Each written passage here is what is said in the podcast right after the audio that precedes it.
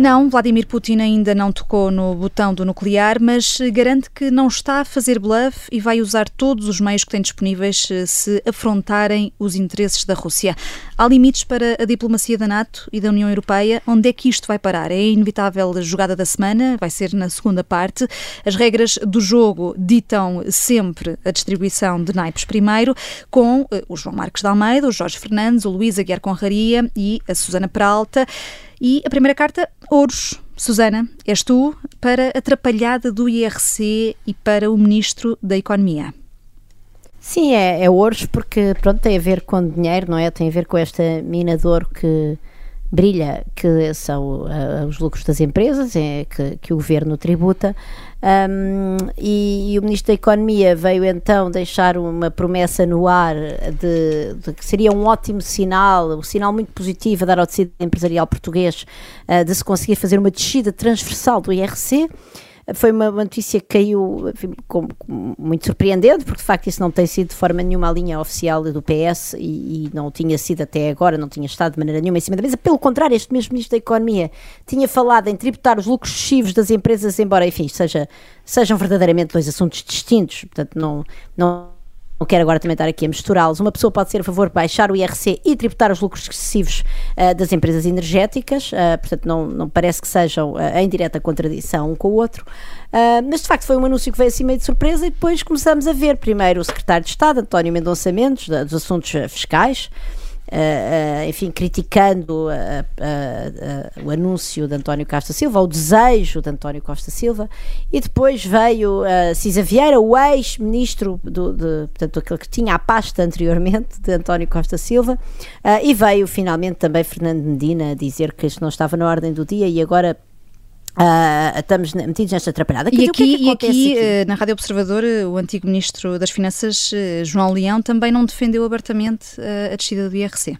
Ah, é verdade, sim, João Leão também falou no Observador. Eu, quer dizer, o que é que acontece aqui? Uh, parece-me estranhíssimo. Quer dizer, uma, baixar impostos tem sempre coisas boas e coisas más, não é? A coisa mais que se perde receita fiscal, o que pode ser um problema no momento em que o Estado está a precisar de receitas, desde logo porque estávamos a enfrentar o aumento das taxas de juros, estamos a enfrentar para pagar a nossa dívida, há, vai haver necessidades no terreno de ajudar eh, empresas em dificuldade nos setores mais essenciais, a famílias em dificuldades, etc., devido à crise energética.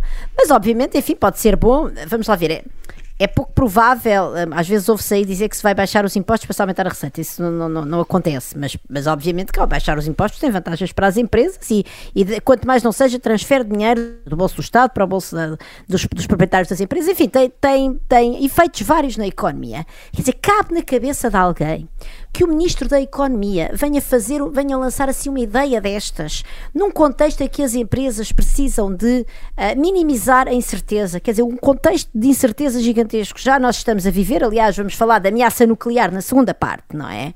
Uh, portanto, quer dizer, cabe na cabeça de alguém que ele venha fazer isso sem ter falado antes com o Ministro das Finanças e com a equipa do Ministério das Finanças, enfim, com o Secretário de Estado de Orçamentos, com o Ministro Fernandina, não sei, a pensar um bocadinho, olha, primeiro baixar quanto, que efeitos é que isto vai ter em termos de receita, que efeitos é que podemos que, uh, esperar que tenha ao nível das empresas, da capacidade das empresas para investir ou não sei o quê. Quer dizer, é, é, é, tão absurdo imaginar que isto é de um grau de disfuncionalidade e é de um grau uh, do Ministro da Economia que realmente parece perceber pouco o que é que está a fazer, não é? Um, que, que, de facto me preocupa muito e parece-me um grande desnorte neste contexto em que andamos precisamente a falar acerca de qual é que vai ser a verdadeira, a verdadeira dimensão do desafio para as contas públicas de absorver este choque inflacionista. Uhum. Uh, uh, João Marcos de Almeida, isto é mais um exemplo da descoordenação política uh, que vai eh, existindo no governo. Sei que queres também eh, dar aqui um toque a propósito de António Costa Silva. Sim, era isso que queria dizer muito rapidamente e assisto nesse sentido a Susana. Eh, mas eu acho que os ministros, em política e sobretudo quando tivesse cargos no governo executivo de, ministro, de ministério dos ministros, o uso da palavra é, tem que ser muito bem pensado. Uh, e quer dizer, um ministro não, não, não, não, não existe para dar a sua opinião em público. Os ministros falam de políticas do governo. Obviamente que o ministro deu uma opinião sobre uma, uma questão que não é uma política do governo. É, é, eu acho que em Portugal banalizou-se o discurso, banalizou-se as opiniões. Acho que os ministros acham que podem dar as suas opiniões em público desta maneira. Quer dizer, um dos preços que se paga por ser ministro é que temos deixamos de ter uma opinião pública como se não fôssemos ministros, perdemos essa liberdade e falamos sobre matérias que são de políticas do governo. Ora, obviamente percebeu que isto não é uma política do governo, portanto o ministro limitou-se a dar a sua opinião. Eu acho que isto é uma enorme falta de descoordenação e é a falta de sentido e de experiência política do ministro que tem de perceber que não é que os ministros não dão opiniões. Uhum. A, a Luísa Guerra Conraria, uma assistência aqui à Susana Peralta, imagino também que ao João Marcos de Almeida. Sim, eu concordo com tudo o que foi dito, mas isto ainda é mais absurdo quando nós estamos a semanas da apresentação do Orçamento de Estado. Portanto, esta coisa de dar sinais, como se a política agora, como se os governantes fossem um semáforo, portanto, têm de ligar os sinais para orientar o trânsito. Mas daqui a umas semanas temos a apresentação do Orçamento de Estado, aí, aí saberemos qual é a proposta que eles têm para o IRC. Ponto final. Não é preciso política mas, de sinais. Ó oh, Luís, já agora, juntando àquilo que estás a dizer, mas isso ainda torna mais extraordinário não ter havido conversas prévias entre o Ministro da Economia e o Ministro das Finanças sobre este tema, não é? Então é tudo absurdo. É tudo absurdo. É, ele, vai, ele gosta de filosofar. Hum. E, e, será também uh, absurda aqui a votação do PCP e do Bloco de Esquerda, é a próxima carta neste Fora do Baralho, Espadas, uh, João Marques de Almeida, uh, para os dois partidos mais à esquerda no Parlamento por votarem contra a entrada da Suécia e da Finlândia na NATO. Quer dizer, não é absurdo porque era previsível, pelo menos no caso do PCP era previsível. O Bloco de Esquerdo Uh, tem, que, tem que perceber, o, Bloco de Esquerda tem que assumir onde é que quer estar. Se quer fazer parte de uma esquerda democrática, uh, como por exemplo o LIVRE decidiu fazer, não é? De uma esquerda democrática e que percebe, está no, no lado certo quando há uma guerra na Europa e, e, nas guerras é fundamental estar no lado certo e não no lado errado, sobretudo numa guerra desta natureza, uma guerra de agressão, uh, como está a acontecer na Ucrânia.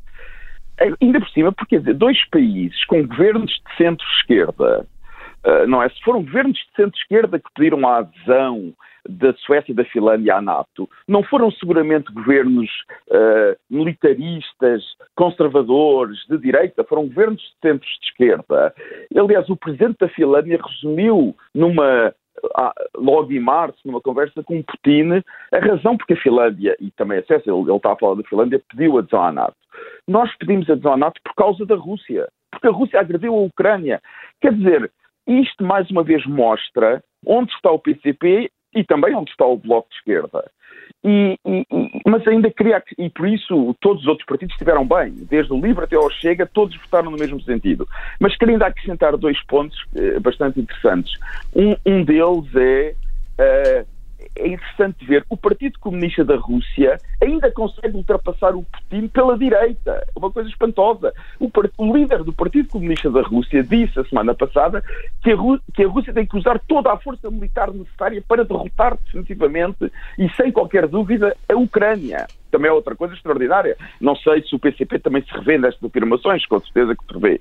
E o último ponto, que também houve uma votação no mesmo dia, que ainda acho uma coisa mais espantosa, Uh, o PCP também era de esperar, votou contra um voto de pesar em relação à morte de Gorbachev, mas eh, mais uma vez não percebo porque é que o Bloco de Esquerda sempre esteve. Porque é que o Bloco de Esquerda não votou a favor? O que é que o Bloco de Esquerda tem contra o que Gorbachev fez? Não, também não consigo entender. E, e ficam por aqui. Uhum. A, a, a, Susana Peralta concorda contigo, mas vai dar aqui a vez ao Jorge Fernandes que uh, assistes o João nesta matéria, Jorge.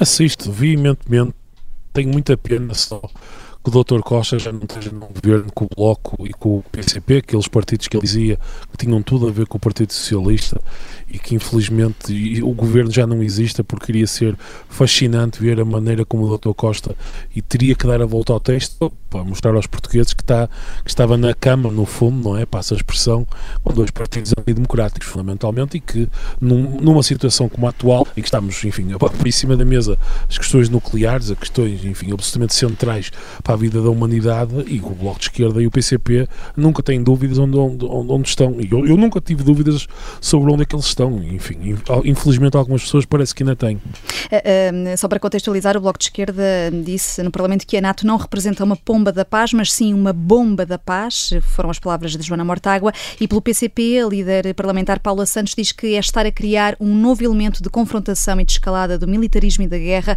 ao uh, aprovar a entrada da Suécia e da na NATO. Temos ainda mais um, duas cartas, dois, de dois naipes diferentes, uh, nesta primeira parte, e agora saem umas copas, Luísa Guerra Conraria, para a coragem destas mulheres.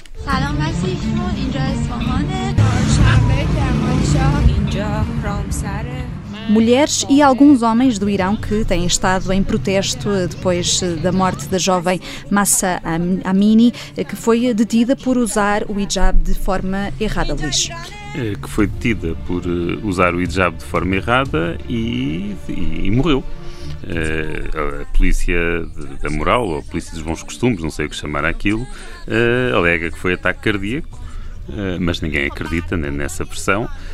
E, e de facto está-se a dar um movimento que tem tido bastante visibilidade no, nas redes sociais, especialmente no Twitter, para fazer se calhar lembrar um bocadinho a Primavera Árabe, esperemos que desta vez com, com melhores resultados, em que de repente eh, portanto, houve, primeiro houve umas manifestações junto ao hospital, uh, depois houve manifestações no, no, no, funeral, depois em várias, em várias cidades diferentes vai, vão aparecendo manifestações, vão aparecendo mulheres a recusar-se a usar o hijab, homens a, a participar na luta com elas, e, e, isto realmente implica, e, e, é incrível uma pessoa dizer isto, implica uma enorme coragem por parte destas pessoas, implica um enorme coração da parte delas, e portanto o, as minhas copas para, para elas. Eh, os, as, os protestos ainda não acabaram, continuam, continuamos a ver confrontos diretos com a polícia. Ainda ontem vi, uh, vi imagens de, de, de, polícias a espancarem duas mulheres. Quer dizer, pelo menos tem-se evitado um banho de sangue, quer dizer, já, já houve alguns motos, mas não é assim às dezenas ou às centenas.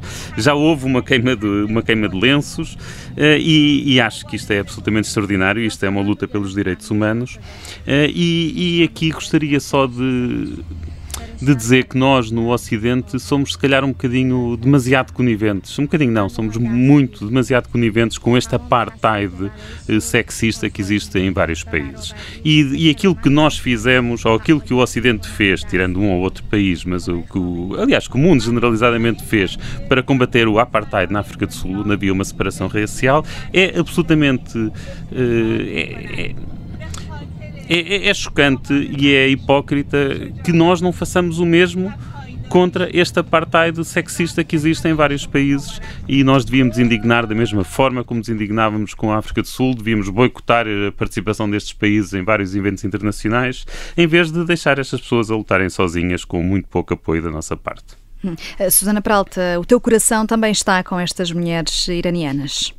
Uh, claro, claro que o meu coração está com estas mulheres iranianas, porque isto é que é a verdadeira coragem, não é? Ou seja, uh, é evidente que, que, nós, enfim, batemos pelas diversas discriminações das quais as mulheres ainda são uh, vítimas nas nossas sociedades, vamos dizer assim, ocident, ocidentais, desenvolvidas, podemos chamar o que nós quisermos, mas quer dizer, nunca arriscamos a vida, não é? Estas mulheres estão a arriscar a vida, já houve mortos, estão na rua a ir contra uma, uma polícia brutal que lhes bate por elas destaparem a cara e, portanto, são obviamente verdadeiras heroínas e eu queria associar-me ao apelo do, uh, do Luís e dizer que nós, uh, todo o mundo está de joelhos perante o Qatar, uh, que está a organizar um Mundial de Futebol e, um, e as mulheres, enfim, no Qatar têm direitos também, vamos dizer, bastante diminuídos, um, têm, têm, precisam, precisam da, autorização de, de homens para fazer quase tudo, desde trabalhar em, em certos empregos públicos até viajar para o estrangeiro, etc. E, portanto, de facto, isto junta-se àquilo exatamente que o Luís está a dizer, que é nós todos somos cúmplices disto, porque não estamos dispostos a lutar pelos direitos destas mulheres nestas sociedades onde elas são discriminadas, infantilizadas e espancadas e mortas. Um, João Marcos de Almeida, também queres eh, falar aqui e elogiar estas mulheres e homens que também têm saído à rua? Sim, também quero.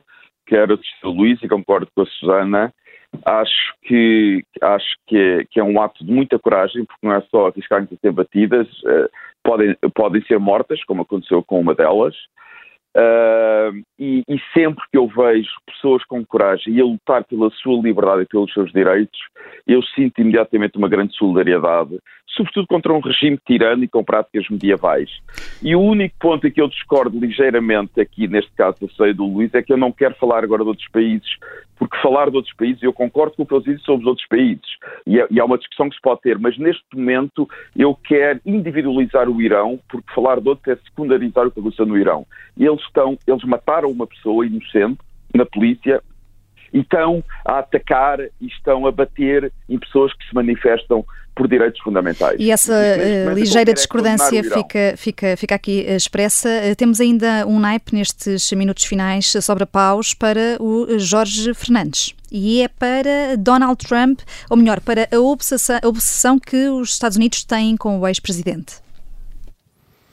Sim, os, os, os, Estados Unidos desde há vários anos que é impossível, enfim, estar nos Estados Unidos continuadamente sem estar sempre a levar com Donald Trump.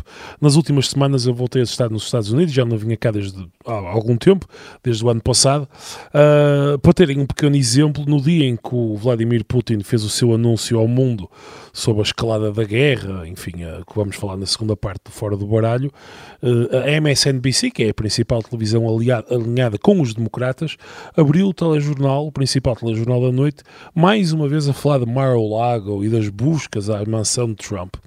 A insularidade política dos Estados Unidos não é nada de novo, quer dizer, a atenção excessiva que eles dão aos temas nacionais é evidente.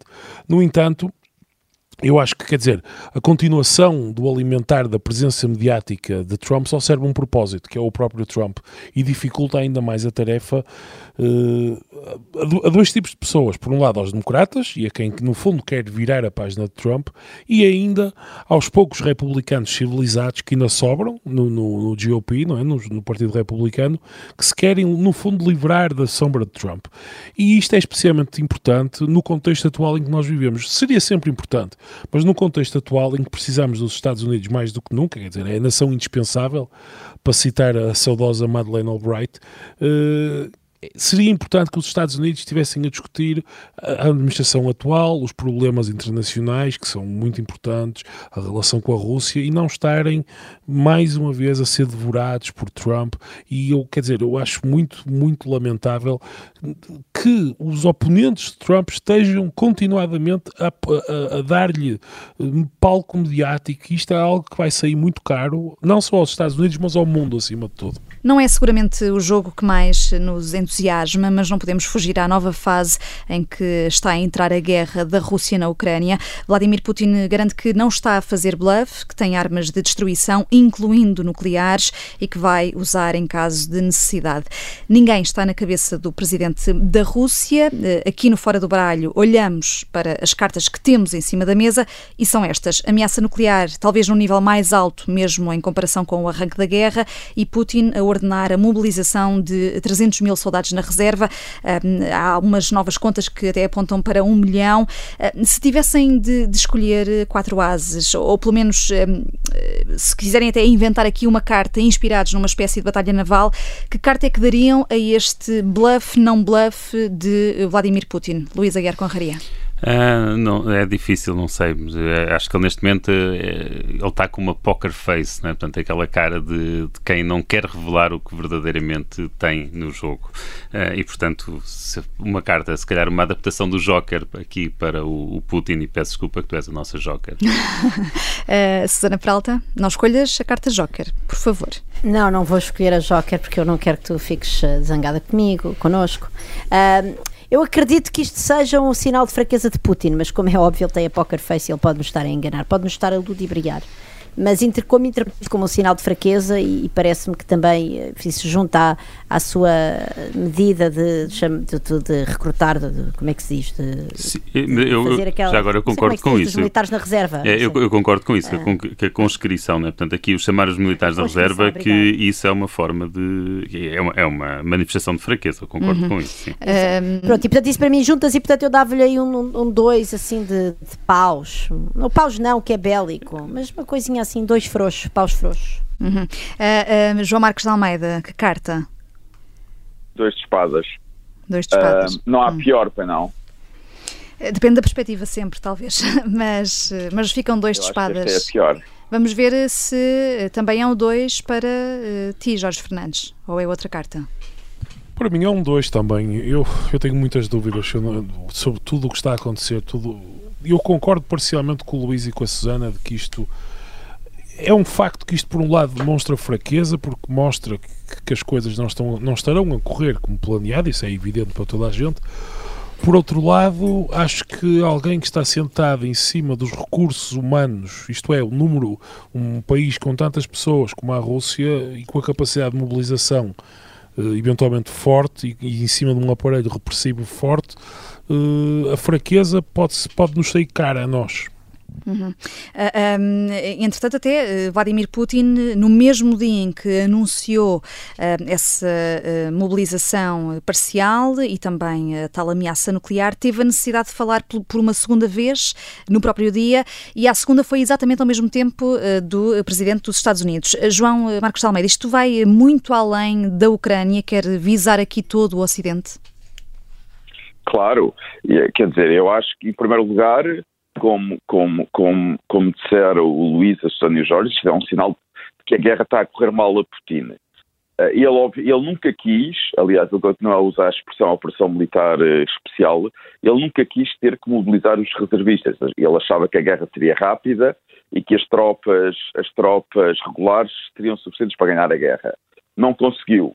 Portanto, a chamada dos reservistas já é, é um sinal de que a guerra lhe está a correr mal. E está. Agora, a chantagem nuclear que ele está a fazer sobre a Europa é muito grave e é preocupante, porque basicamente também é um sinal que a guerra está a correr mal. E Putin está a tentar usar a chantagem nuclear uh, para conseguir o que não consegue uh, uh, na guerra, no terreno, nas operações militares, que é pôr pressão, assustar, sobretudo a população alemã, mas assustar a população europeia se a Ucrânia ganhar a guerra, ele pode mesmo usar armas nucleares para as populações europeias colocarem pressão sobre o governo, os seus governos, para deixarem de apoiar a Ucrânia. Esta é a estratégia de Putin e está disposto a utilizar esta chantagem nuclear, que é uma coisa verdadeiramente extraordinária. Eh, eu estive hoje em Bruxelas e estava a conversar com um antigo colega meu alemão, e alemão, não é? Alemão, que, uhum. que usou esta expressão. Putin é, é Hitler with nukes. Quer dizer, isto é gravíssimo.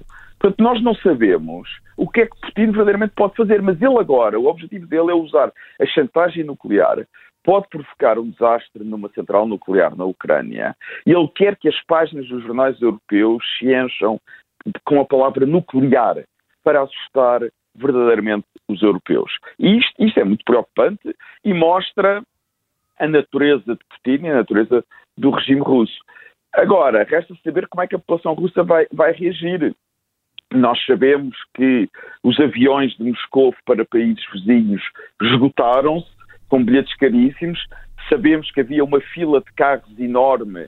Em Bruxelas disseram que era cerca de 20 quilómetros na fronteira entre a Rússia e a Finlândia, com russos a fugirem para a Finlândia. Portanto, nós não sabemos, não sabemos como é que as coisas vão correr na Ucrânia, se continuarem a correr mal para a Rússia, o, o nível de mortes pode aumentar e reservistas já não é o mesmo que os soldados regulares. Portanto, a população russa também pode começar a revoltar-se. Uma coisa é certa, as ditaduras são sempre mais frágeis do que parece. Há sempre uma enorme fragilidade numa ditadura porque não tem a legitimidade popular. E, e, e por vezes as ditaduras subitamente entram em colapso. Portanto, eu acho que Putin está a jogar uma jogada de alto risco. Uh, as coisas estão a correr mal na guerra, mas podem também começar a correr-lhe mal uh, na, na, dentro da Rússia. E pode haver uh, mesmo esse colapso? Jorge Fernandes, queres usar aqui um trunfo? Não sei se foi para esta última, para a parte final da declaração do João. Sim, eu queria só usar um trunfo relativamente ao que o João disse sobre, as, as dos regimes autoritários ou totalitários. Bem, o que nós sabemos dos regimes totalitários, enfim, pegando até no exemplo da Rússia, é que conseguem muitas vezes fazer coisas que provavelmente em democracia seriam impossíveis, nomeadamente em termos de guerra.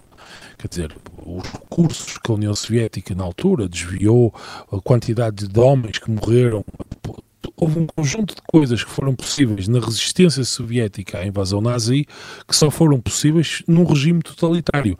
E eu acho que, ao contrário daquilo que possa parecer para nós estamos no Ocidente, no fundo, que vivemos em democracias liberais, eh, muito provavelmente o facto de Putin viver num regime que ele controla até certo ponto, enfim, e que e tem um aparelho repressivo previamente montado, muito antes da guerra existir, eh, consegue, apesar de tudo, eh, controlar melhor a população e, a, e, os seus e as suas e, as suas potências e aguentar melhor eventual o eventual crescimento do número de mortos do que num regime democrático. Uhum. Uh, uh, o João Marcos Almeida estava aqui uh, a falar sobre essa ameaça à União Europeia, Vladimir Putin a querer assustar os europeus. Uh, Luís Aguiar Conraria, deveria haver aqui um, talvez mudanças na atuação da União Europeia e também da própria NATO? Haverá limites para a diplomacia? Bem, eu, eu, devo começar por dizer que não. Eu diplomacia percebo pouco e de guerra ainda menos, e o pouco que vou achando que percebo é, é do que aprendi em teoria de jogos, em, em economia. Uh, e, e aqui acho que é, muito, é importante uma pessoa uh, chamar a atenção, quer dizer, porque é óbvio, quando alguém te diz, ou como o Putin disse, que não está a fazer bluff, é evidente que alguém que esteja a fazer bluff vai dizer que não está a fazer bluff. Sim. Quer dizer, é, isto, é uma, isto é, o, é uma declaração que não tem conteúdo informativo absolutamente nenhum, porque ele só podia dizer isso, ele não estiver a fazer bluff, diz que não está a fazer bluff. Bluff era o que nós poderíamos fazer aqui, porque estamos a jogar um jogo. Se, se ele estiver a fazer bluff, vai dizer que não está a fazer bluff e, portanto, quer dizer, é uma, não tem qualquer conteúdo. Mas a, a, questão é um bocado essa, que é a força dele neste momento, já está a ver que na guerra convencional ele está a perdê-la, e a força que ele tem neste momento, a força negocial que ele poderá ter, numa altura em que está a perder a guerra convencional, pelo menos está a correr muito pior do que, do que seria, é precisamente a de nós acharmos que ele é louco. Se nós acharmos que ele é louco e que está disponível para rebentar, eh, para provocar a morte de milhões e milhões de pessoas, incluindo, obviamente, milhões de russos, se nós acreditarmos nisso, então nós, de facto, mais facilmente cederemos a algumas das reivindicações dele. E, portanto, uh, aqui o Putin pretende exatamente passar essa, essa, essa mensagem de que é louco, de que é uma pessoa quase inimputável, uh, porque é a única, neste momento, a única salvaguarda, é a única saída que ele tem. Uh, é aquela necessidade, fala-se muito, e agora já se fala um bocadinho menos nisso, mas argumentava-se muito que era necessário não humilhar a Rússia, como, como, se, como se esta declaração não fosse em si mesma incrivelmente humilhante. E, portanto, nós perante isto, quer ele esteja a fazer bluff, quer ele não esteja a fazer bluff, o mundo ocidental não pode, não pode ceder. Se ele estiver a fazer bluff, nós então eh, seremos muito estúpidos se cedermos, não é? Estamos simplesmente a ser burros. Se não estiver a fazer bluff, então ainda mais importante é garantir que a democracia vence. Aí voltamos a uma guerra como a da Segunda Guerra Mundial, eh, em que de um lado estavam os bons e os maus, eh, desculpa-me estar a, a, a, dividir isto de forma tão simplista, até porque eh, mesmo do lado vencedor é bom não esquecer esquecer que da Segunda Guerra Mundial saiu metade da Europa, ficou entregue a, a regimes comunistas e à União Soviética e, portanto, esses com certeza que não se sentiram muito vencedores, as populações desses países. Mas, portanto, não acho que haja aqui limites, nós temos de continuar a apoiar a Ucrânia e simplesmente de partir do princípio que, que Putin está a fazer bluff uh, e prepararmos-nos uh, para uma guerra a sério, caso ele não esteja. Uhum. Uh, e além das eventuais eh, sanções à Rússia, continuar uh, a enviar armamento para a, para a Ucrânia e apoiar a Ucrânia, uh, deveria haver aqui também uma mudança no Conselho de, de, Segurança das Nações Unidas. Jorge Fernandes, Joe Biden um, diz que é mais do que tempo para avançar com essa reforma, até porque a Rússia continua a ter imenso poder, é membro permanente, tem direito de veto, deve ser esse o caminho e será que se pode fazer isso rapidamente? Com algum não, efeito é prático já agora. Uhum. Exato, exato. Joe, Joe, Biden tem que dizer isso para efeitos retóricos e para efeitos políticos, mas ele próprio sabe, enfim, é um homem inteligente, sabe perfeitamente que isso, que isso é completamente impossível. O Conselho de Segurança no fundo, quer dizer, reflete um equilíbrio de poder que saiu de uma guerra enorme e, portanto, muito, muito provavelmente, tudo aquilo que sabemos é que o Conselho de Segurança só poderá ser reformado de forma tão profunda como Joe Biden parece dar a entender, nem eventual, quer dizer, sob as, sob as cinzas de uma nova guerra de uma dimensão quase incalculável, portanto, não é bo, nem é bom imaginarmos que, que teríamos que ir por aí. Todas as reformas do Conselho de Segurança, de resto, até agora, enfim, ao longo dos anos, fala sempre, eventualmente, da integração de mais membros, mas nunca da saída de membros como a China ou como a Rússia. Isso é, isso é completamente, está completamente fora das cartas. Portanto, Biden tem que dizer aquilo. Bem, no fundo, isto é uma maneira, de, uma, uma nova maneira de dizer que as Nações Unidas estão completamente de mãos e pés atados, que infelizmente, desde, de, tirando raríssimas exceções, desde a sua fundação, em todas as grandes crises e todos os grandes momentos absolutamente cruciais nas relações internacionais, as Nações Unidas nunca intervieram de forma decisiva, digamos assim, para resolver uma crise. E, portanto, acho que, acho que na minha opinião, neste momento, qualquer tipo de pensamento sobre reforma do Conceito de Segurança é impossível. Hum.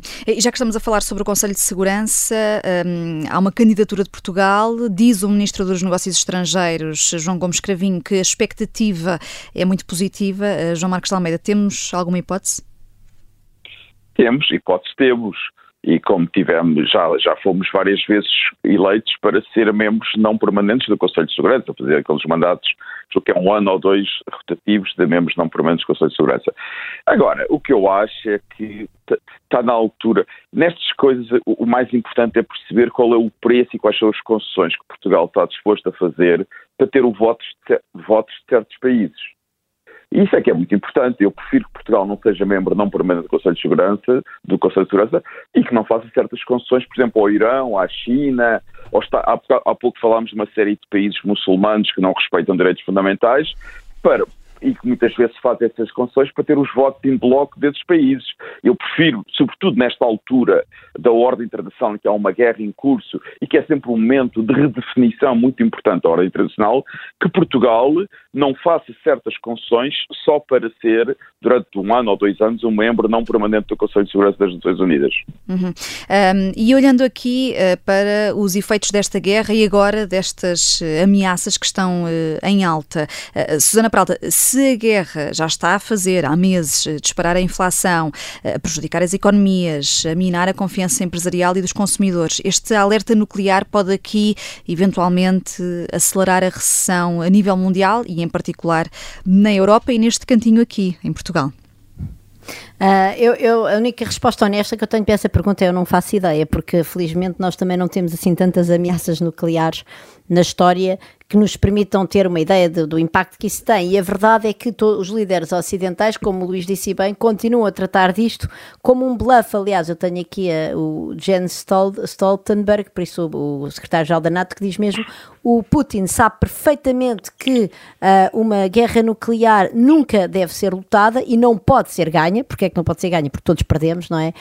Um, e que vai ter consequências sem precedentes para a Rússia. E, portanto, quer dizer, esta é a linha oficial. Agora, eu sei um país que está a ter um custo uh, económico bastante uh, substancial com esta, com esta nova fuga para a frente, vamos dizer assim, do, do, do Putin, que é a própria Rússia. Quer dizer, aquilo que está a acontecer na Rússia desde o início da guerra é aquilo que nós chamamos um brain drain. Portanto, as pessoas da Rússia que têm uh, possibilidades para isso, que têm empregos, por exemplo, olha, que podem ser os chamados domas digitais, uh, enfim, que são pessoas, por isso, com alto, elevado, enfim, elevadas competências de capital humano, têm estado a fugir da Rússia. E aquilo que aconteceu no, no, nas últimas 24 horas, nestes últimos dois dias, né, desde, que, desde que Putin uh, anunciou o reforço da, da, da, do exército com as pessoas na reserva, é uh, nunca visto nesta, nesta escala uh, em tão pouco tempo, não é? Portanto, com voos esgotados, preços estratosféricos, filas na fronteira, etc.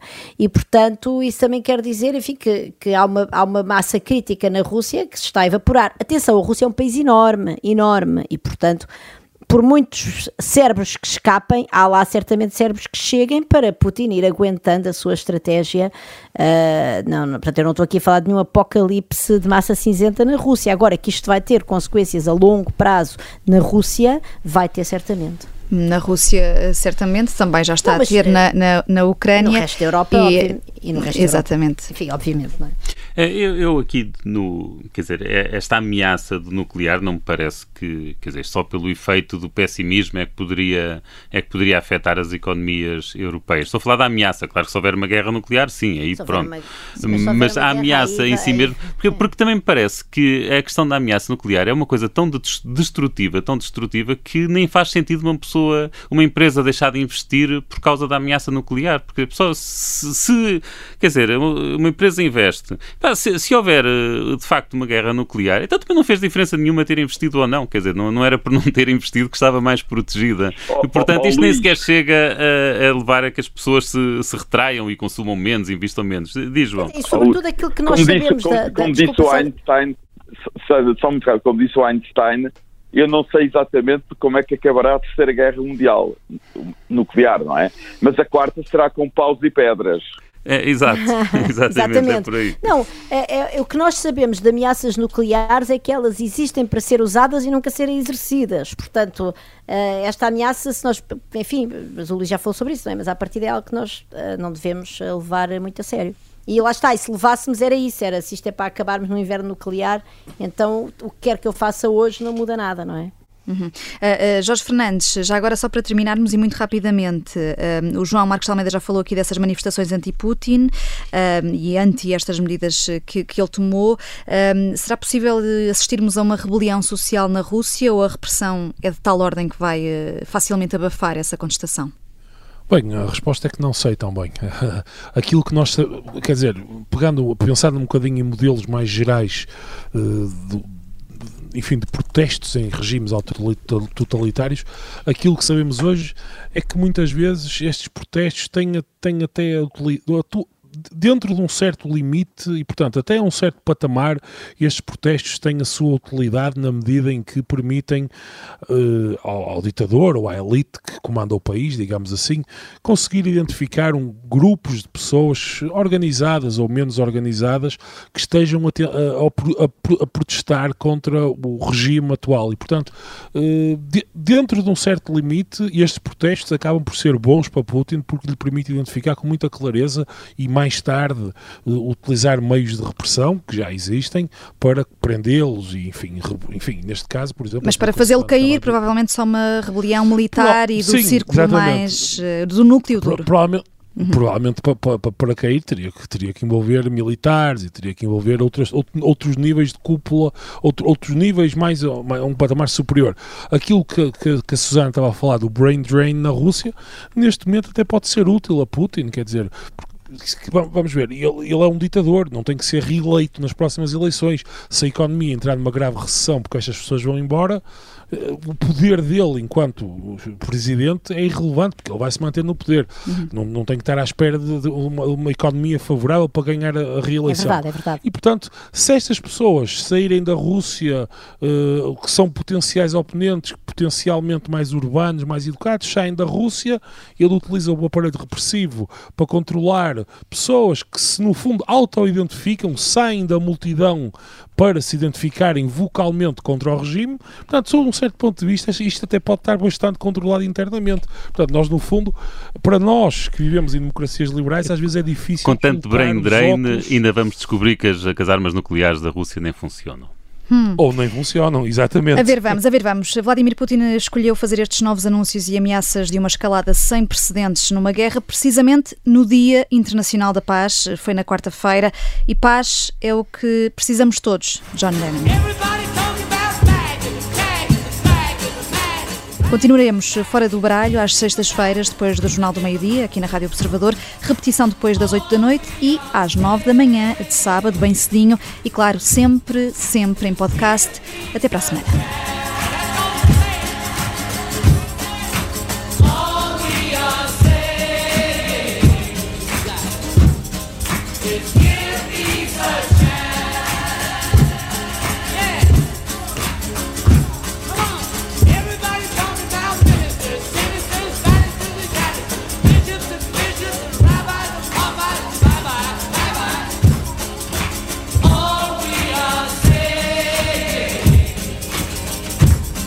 Just give peace a chance.